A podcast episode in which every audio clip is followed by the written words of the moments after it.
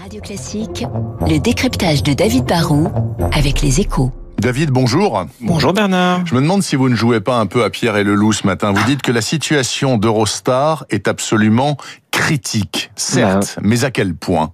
Bah, le train à grande vitesse qui relie Londres à Paris, Bruxelles ou Amsterdam est dans une situation totalement catastrophique, Bernard. hein. C'est un peu comme les compagnies aériennes qui perdent des millions tous les jours. hein. Avant même l'arrivée du variant britannique et le Brexit, qui isole encore plus l'Angleterre, Eurostar est une compagnie à la dérive. L'an dernier, il faut savoir, son chiffre d'affaires s'est effondré de plus de 80%.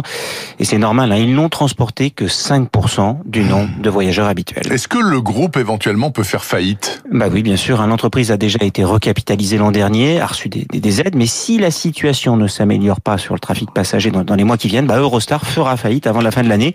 Si on ne fait rien.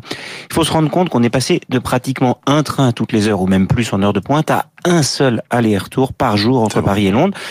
Le problème, c'est que Eurostar, c'est une entreprise dont le siège est en Angleterre, dont les Anglais ne sont plus actionnaires depuis qu'ils ont vendu leur part en 2015, et dont le premier actionnaire est le français SNCF. Du coup, bah, les Anglais disent, c'est pas notre problème, et les Français disent, bah, on veut pas être les seuls à payer, du coup, on est un peu coincé. Mais euh, est-ce qu'il faut absolument, selon vous, David, euh, sauver Eurostar? Alors, les vrais libéraux vous diraient laissez Eurostar faire faillite, euh, quelqu'un prendra la suite et repartira à l'assaut du marché quand la demande sera de retour.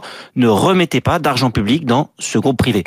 C'est vrai que quand on pourra à nouveau voyager, on aura tous envie de, de retourner à Londres et d'y aller en train plutôt qu'en avion. Donc, un nouvel acteur pourrait très vite occuper le terrain. Mhm.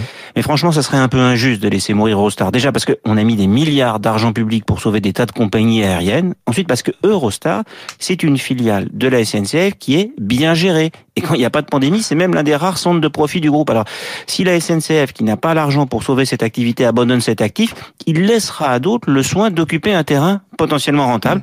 Et franchement, on veut pas demain d'une SNCF qui ne gère que des activités déficitaires. Certainement pas. Merci en tout cas pour cet éclairage. David Barou des Échos du lundi au vendredi sur Radio Classique. Bon week-end à vous, David.